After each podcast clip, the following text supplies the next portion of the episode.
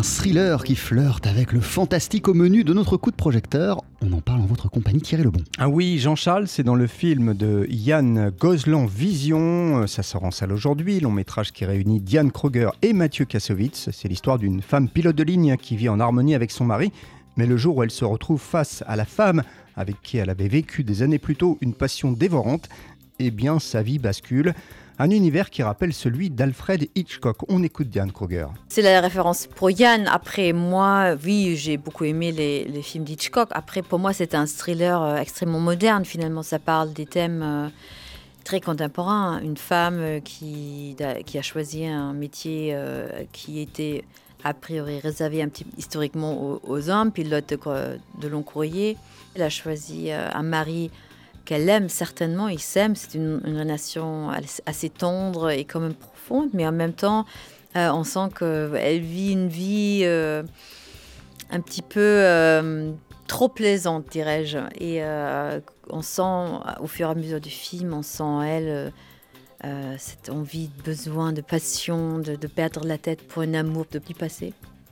Et finalement, donc, je trouve que c'est un, personnage assez contemporain. On l'aura compris, Thierry, les choix de vie sont notamment au cœur du film. Oui, car Estelle, donc le personnage interprété par Diane Kruger, se retrouve partagé entre deux amours, euh, celui sincère euh, avec son mari et celui avec cette femme hein, qu'elle a aussi beaucoup aimée et qui a d'ailleurs disparu sans explication. Toute la vie d'Estelle était quand même euh, sur ce questionnement pourquoi elle a disparu? Est-ce que c'était pas peut-être elle quand même l'amour de ma vie?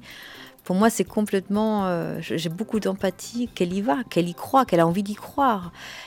Et j'aime beaucoup cette descente en cauchemar, en enfer, en, jalousie, parce qu'il n'y a rien de pire que de sentir que quelqu'un vous échappe. Je pense que les sentiments de vie, d'amour, de choix de vie, avec qui on choisit de mener, notre vie, euh, ce sont des, des sujets assez contemporains. Diane Kruger, à votre micro, Thierry Lebon pour ce film de Yann Gozlan, euh, Vision, sur lequel on retrouve également Mathieu Kassovitz. Alors oui, Jean-Charles, nous avons une pensée hein, pour le comédien après son grave accident de moto le week-end dernier. Mathieu Kassovitz, qui interprète donc le mari dans le film et avec qui Diane Kruger a eu une vraie complicité. Il a une manière de travailler qui me rappelle un, peu les acteurs américains, en fait.